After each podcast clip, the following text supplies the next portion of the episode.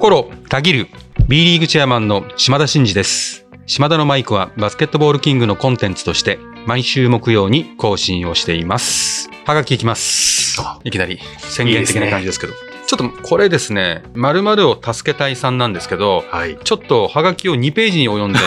はがき2ページっていうのそうなんですよ。ありがとうございます。いつもはい送っていただいて。いで、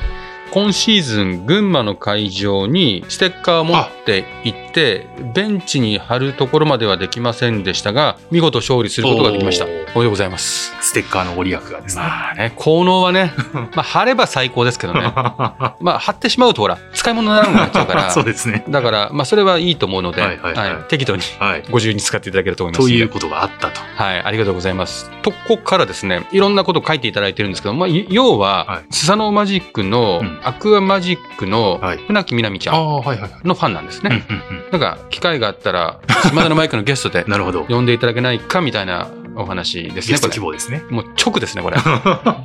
まあちょっと最近ね、私もチアのお話をすることがあるし、うんチアは大事にしていかなきゃいけないみたいな話をするんで、チアネタを私にこう SNS 上でもこの番組でもぶつけてきていただける方が増えてるんですね。うんうんで、まあちょっとピンポイントでね、うんなかなかこうやっていくのは難しいので、まあどっかね、12月とかね、そうですねク。リスマス時期とかね、はいはいはいはい。なんかクリスマスプレゼント的に、あちょっと特集みたいな感特じ。集的にチアの皆様の誰かというよりはね、うんうんこう少しまとまった感じでこの番組でどうやったらいいのかもう私も喋ってて。絶対実現しないだろうって 今思いながら喋ってるんですけどちょっと考えましょう。なんか考えます、はい。ありがとうございます。で、続きましてですね、ペンネーム SFC1 号。はい。で、おっしゃられてるのはですね、まあ、えー埼玉での NBA 観戦をしてきました。たくさんの人で埋め尽くされた会場や素敵なプレーに自然と歓声が上がる雰囲気が最高でしたということなんですけども、やっぱり男性のファンが多かったんじゃないかと。うんでもうちょっと女性ファンも増えてほしいということですね。で、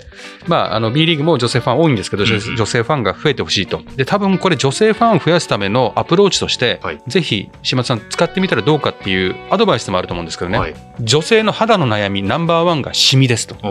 えーアリーナは紫外線から守られた環境です。熱気でおそらく保湿効果もありますと。なるほど。ラジオを聞いている女性の皆さん、シミの心配がない環境で一緒にバスケを応援しましょうと。これは今後使いますよ、私。う ん公園とかで。なるほど。女性の方がいたら、あのですねって、知ったかぶりして。でもなんか本当そういうのをね、気にしなくて見れるのはバスケの魅力ですもんね。そうですね。やっぱり雨風ないじゃないですか。うんうんだからそもそもそのなんかヘアスタイルが崩れるとか、うんこう、お化粧が崩れるとか、そういうのもないですからね。だから子供連れてきても安心とかもあると思うんで、まあ女性のファンにはね、たまらない環境、それがアリーナなんです。それがありなんです急に私が乗っかってここに力強く言っても、ちょっと説得力ないんですけどいや、いやありがとうございます。本当に今日聞いていただいてるね、えーリスナーの皆様には、の女性の方にはね、ぜひ保湿効果もあるということなんで、お越しいただければと思います。はい。それでは本編に参りたいと思います。えー島田のマイク、スタートです。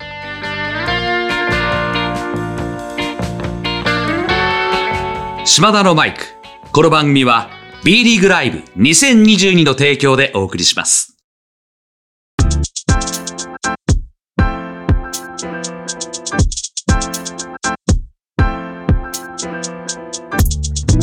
はい。開幕してですね、まあ、入場者数、あまあ、今シーズン、まあ、3年ぶりの、えー入場制限ない中での開幕を迎えてですね、うんかつ、繰り返しになりますけども、ビリーグは将来構想に向けて、今シーズンと来シーズンの入場者数というのを評価して、うんそのカテゴリーを区分けするという状況なんで、どのクラブも結構集客には力入れてるんですね。その中で、まあ、アルバルク東京さんとか、キングスとかね、うんまあ、各会場、本当に久々に4000人とか5000人とか、ああ、そうですね。軒並みね、記録してたりとか、まあ、まだまだ全体的に苦しんでるところもありますが、はい平均値としては伸びてますし、徐々に開幕して落ちることなく、しっかりうんある一定のおところでキープできてるっていうのは、すごく良いなと。うんうんうん。頑張っていらっしゃるな、ね皆さんっていうふうに思ってますね、はいそんな中ですね、おそらく彗星のごとく現れたと言っても過言じゃないんじゃないでしょうあか。あニュースにもなってましたね。ねえ。10月9日、はい。東京ユナイテッド、うんいわゆる B3 の、かつうん新規参入、はいはい。かつホーム開幕録。うん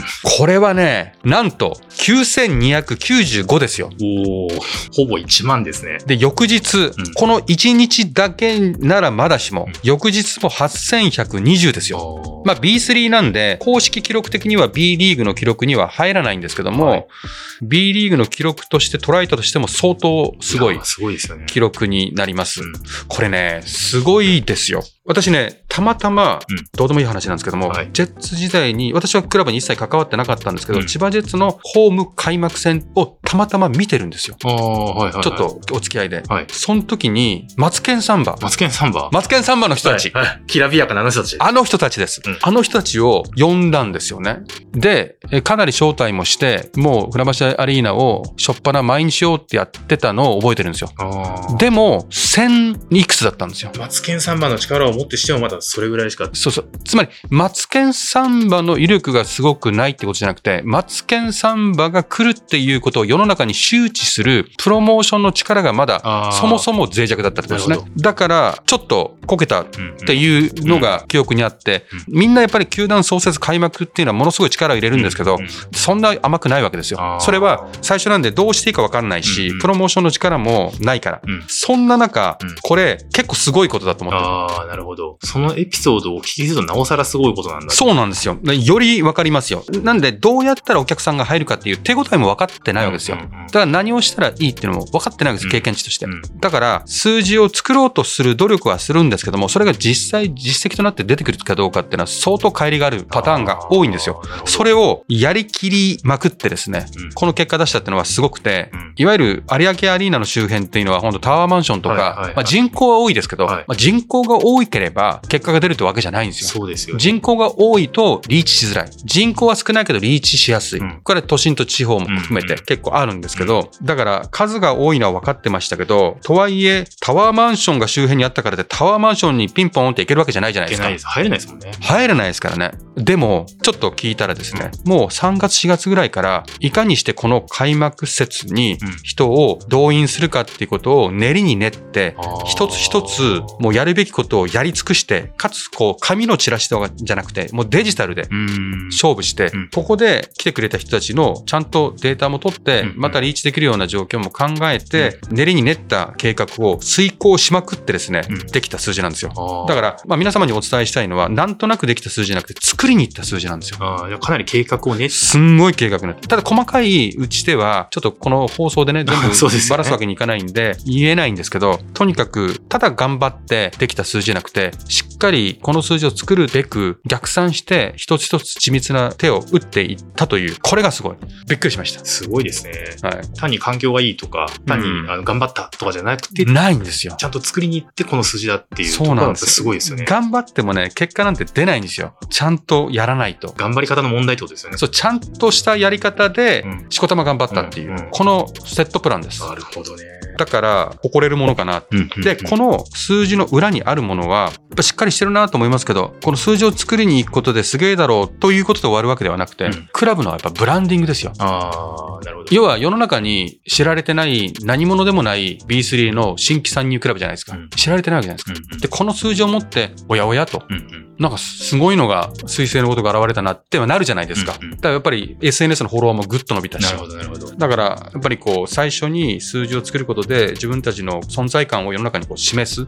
ていうことまで考えた上で、この数字でいこうっていうふうにやったというところがすごいという話です。なるほどですね。はい。いやーでも確かに、まあ、こまたこれによってこれからもまた楽しみだし、これに続くクラブが出てくることもきっと楽しみ。そうですね。でも本当になんか、こういうのが出てくると、こうみんながみんな、あ、俺まあできるかもとか、やらなきゃいけないというか、そういう空気が出てくるんで、こういうクラブがどんどんどんどん出てくると、全体的にやっぱ刺激をしますよね。だから集客っていうことの結果を求められてるシーズンなんですけど、まあ逃れられないというか、もう頑張らざるを得ないっていう状況にあるんで、まあいい意味競争していくんじゃないですかね。なるほどですね。まあ、そういった意味で、あの、我々島田のマイクとですね、まあ、新しいことを取り組んでいかなきゃいけないとうんうんいうことで、ここからはですね、はい B リーグライブ2022の連動企画ということで、うん。選手スペシャルインタビュー。で、今回は名古屋ダイヤモンドドルフィンズの斉藤匠選手に、まあ、スタッフがちょっとお話を聞いてきますので、ちょっと一緒に聞いていただければなというふうに思っております。うんで、まあ、B B リーグライブの連動企画ということなので、まあ、実際の試合で活躍に応じてたまるファンタジーポイントというのがあるんですけども、うんまあ、それのランキングで昨シーズン上位だった斉藤選手ということで、今回は選ばせていただきましたと。なるほど。まあ、特に開幕はね、あの、チェアマンもご覧になってますけど、あのリーグ記録に並ぶ18アシストということで、かなり活躍をして、今も好調をキープしているということですね。ちょっとどんなお話が聞けるのかなということで、やっぱ楽しみですね。はい。で、まあ、今回のところですけども、チームとして、個人として、斉藤選手の手応えを語っていただきますので、まずそこの部分をお聞きください。えーまあ、かなりいいスタートは切れてるのかなっていうふうに思いますし、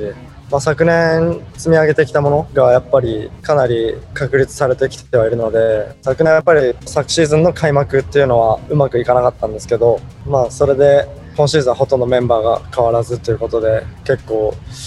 自分たちのスタイルっていうのをかなり理解している選手が多いのでそういった意味ではチームとしてのバスケットをしっかり、えヘッドコーチが求めるバスケットをやってで速いペースでやってるのでチームとしても得点力が高いペースでやってるのでそういった意味ではこの4試合では、まあ、負けた試合も含めて、まあ、特に琉球ゴールデンキングスに関しては、まあ、ディフェンスに定評のあるチームだとは思うんですけどそれに対しても負けた試合でもかなりハイスコアな試合でもできたと思うのでそういった意味ではチームとしてまだまだ改善点はあるとは思うんですけどこのシーズン序盤の段階で負けた試合も含めて内容を考えると全然いい方なのかなっていうふうには思ってます。で個人の部分でもポイントガードが小林亮太さん抜けてしまってしっかりポイントガードっていう3人目の人がまだまだいないんですけど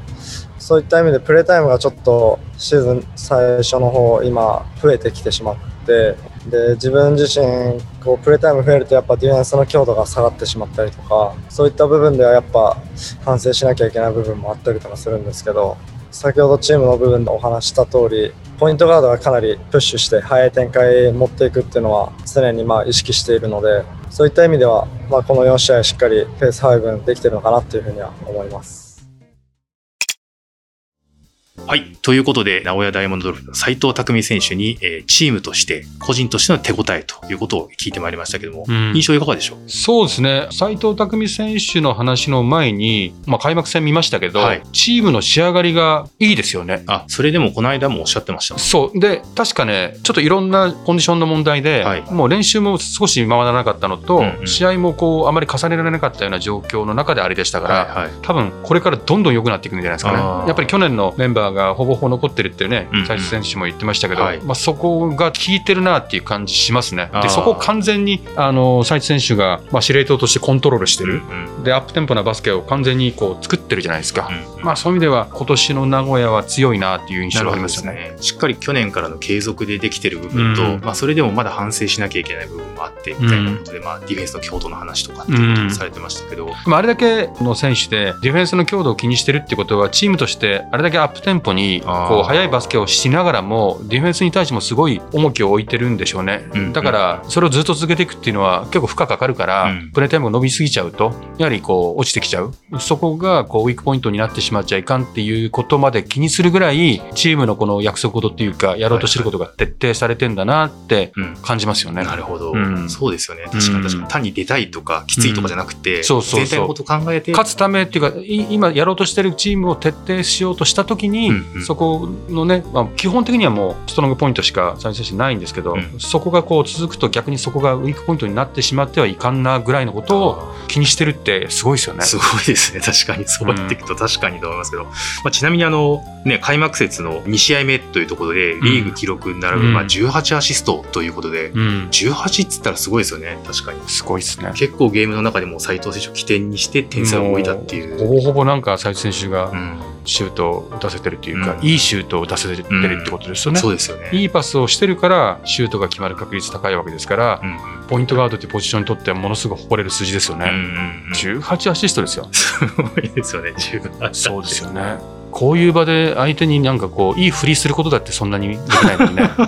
パスを供給18もするんですからね。そしてかつ決めてもらうわけですからね。決めてもらわなきゃしょうがないいですよや、。確かに。私がこうなんか振りをしても、うん。それでドガーンといくか、逆に振っていただいて私がドガーンといかないと、あなるほど。パスするだけじゃダメですからね。決めてもらわなきゃいけないんで、振りの重要さとククオリティと決めきる決めきる力です。相方の力も必要ですよね。ありがとうございます。お互いです。お互いですね、それは。いありがとうございますと。いうところで、あの、個人の 何の話ですか？斉藤選手の話聞きたいフそうですねァンの人からクレーム来ますよ、これ。そうですね。ちょっとクレーム来る前に、あの、はい今シーズンキャプテンとしてね、はいはい。引っ張っていく立場にあるということで、まあ、そのあたりの話をね、ちょっと聞いていきたいなというふうに思っております。はい。そうですね、まあ、ちょっとコーチの方からやってほしいっていう風なお話があって、でまあ、僕自身、そう性格的にあんまりキャプテンとかっていう感じではないなっていう風に自分では思ってはいたんですけど、まあ、コーチがこういうことをやってほしいみたいな感じで言ってくれたことも、まあ、ポイントガードとしてもともと選手間のコミュニケーションやコーチとのコミュニケーションとか部分でかなりやっていた方では思ってるので。今までとやってること自体はそこまで変わらないかなっていう風な部分もあるんですけどやっぱりもう僕も27歳になってキャリア的にも、まあ、一度経験しておいた方がいいかなっていう部分もありますし、まあ、やるからにはやっぱ勝つ文化のあるようなチームを作っていきたいなっていう風に思うので、まあ、やっぱキャプテンになったことによってリーダーシップの部分っていうのは、ま、徐々に上がってきたのかなっていう風には思ってます。はい。ということで、えー斉藤匠選手から、まあ、キャプテン就任の経緯と、まあ、今のその状況についてお聞きしましたけども、まあ、うん聞いていただいていかがでしょう？か、初めてなんですね、キャプテンってそうなんね。ですね。チームとしては。まあ、27歳なんで、うんこのぐらいの年齢の選手がキャプテンに任命される、うん。いわゆる会社で言ったら中間管理職みたいな感じですね。あそうですねいわ。ゆるベテランと若手の間ぐらいじゃないですか。うんうんだから、そういう人たちが上も下も、こう、うまく人間関係もコントロールしたり、ゲームもコントロールしたりっていう意味では、この世代多いんじゃないですかね。あキャプテンに任命される。るのが。うんうんあと、ポイントガードやっぱ多いですよね。まあ、まあ、立場的にもそういう思考になりやすいっていうこともあるんですかまあね。コントロールするポジションですからね、うんゲームをね。うんだからそういう意味ではどう、どうなんでしょうね。コントロールする立場にあるから、逆にそのゲームをコントロールすることに集中してもらうっていうことで、うんうんうんキャプテンとかっていう負荷をかけないっていう選択もあるでしょうし、うんうんいやいや、もうそれ、そういうポジションなんだから、もういっそのこと一緒に、まあ、ある種のマネジメントというか、もうやってよっていうのが、どっちがいいんでしょうね。うんまあ、今回はでもコーチからそういうちょっと打診もあってっていうことなので、まあ、チームとしてはちょっと斉藤選手その部分も含めて引っ張ってほしいっていうそういうニュアンスだったんですかね。そうでしょうね。でも、あの皆さん今聞いてる方も感じてると思うんですけど、しっかりしてるんですよね。なんかそのちょっとこう、うんベビーフェイスというか、うん少し優しい感じの印象なので、あんまりそういうしっかり喋りをする印象ってあんまりなかったですけど、うん。おっしゃる通り結構しっかりされた感じの喋りなのかなと思いました。あのこう話している時に言い切り型なんですよね。あーみたいなとか、うんうんそういうトーンで話さないんですよ。うんうんバシッバシッってちゃんとこう言い切っていくんですよ。うんだからやっぱ意志の強い人なんだろうなっていうのは聞いてて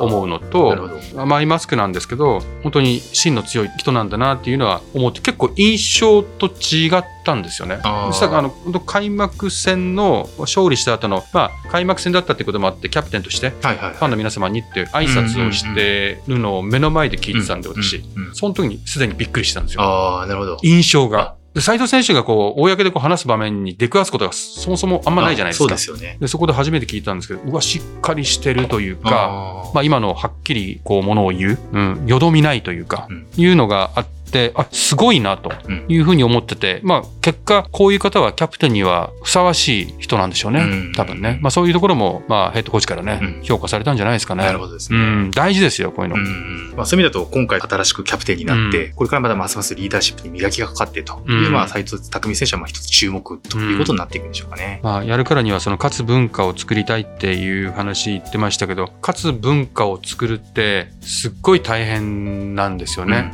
勝つことはできるんですけど勝ち続けることができて、それがこうカルチャーになっていくみたいなところがあるんで、結構それなりに時間がかかるしエネルギーのかかることなのでそこにチャレンジしていってるわけですけど、うん。まああれと一緒ですね。伝統校みたいな感じです。強豪校、一回こう強豪校になってくるといい選手も来るし、うん。その監督のカルチャーみたいなのが浸透してってみたいなあるじゃないですか。はい。それに近いものがあるので、まあ、今まさに去年から同じような選手たちで速くてディフェンスの強度も高くて、うん。もう中外強いから、うん結構いいチームなんですよね。あこれがこうメンタル面でもこうできてきたら今シーズンかなりいい感じになるんじゃないかなって、うん個人的には期待してますけどね。はい。うん、そこ引っ張るのは斉藤選手なんでしょうね。うん、ありがとうございます。あの、今ね、お聞きいただいた斉藤匠選手のインタビューですけども、えーロングバージョンは10月の25日火曜日に配信しました Be My Hero で見ることができます。ぜひチェックをしていただきたいなというふうに思います。まあ、今日ちょっとご紹介しました18アシストなども含めてですね、まあ、実際の試合と連動したファンタジーの面白さということもあるのかなと思いますので、ぜひ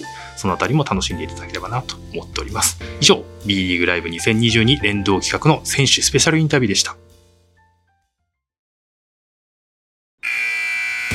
さあここでタイムアウト。この間にお時間をいただき島田のマイクをお聞きの皆さんには B リーグライブ2022についてお伝えしたい。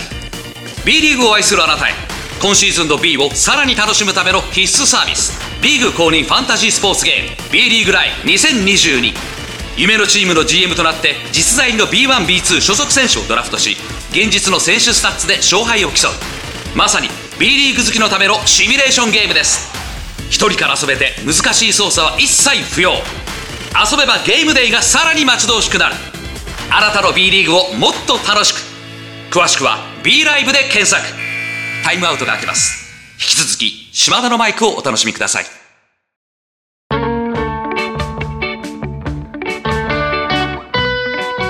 島田のマイク。この番組は B リーグライブ2022の提供でお送りしました。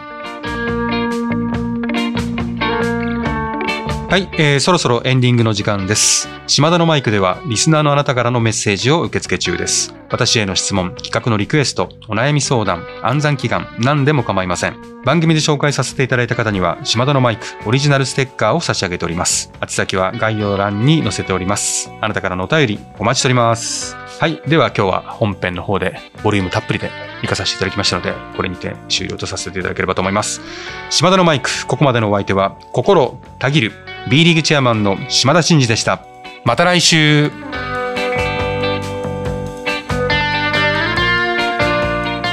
お聞きいただいたコンテンツは制作バスケットボールキング制作協力 B リーグ。配信日本放送でお届けしました。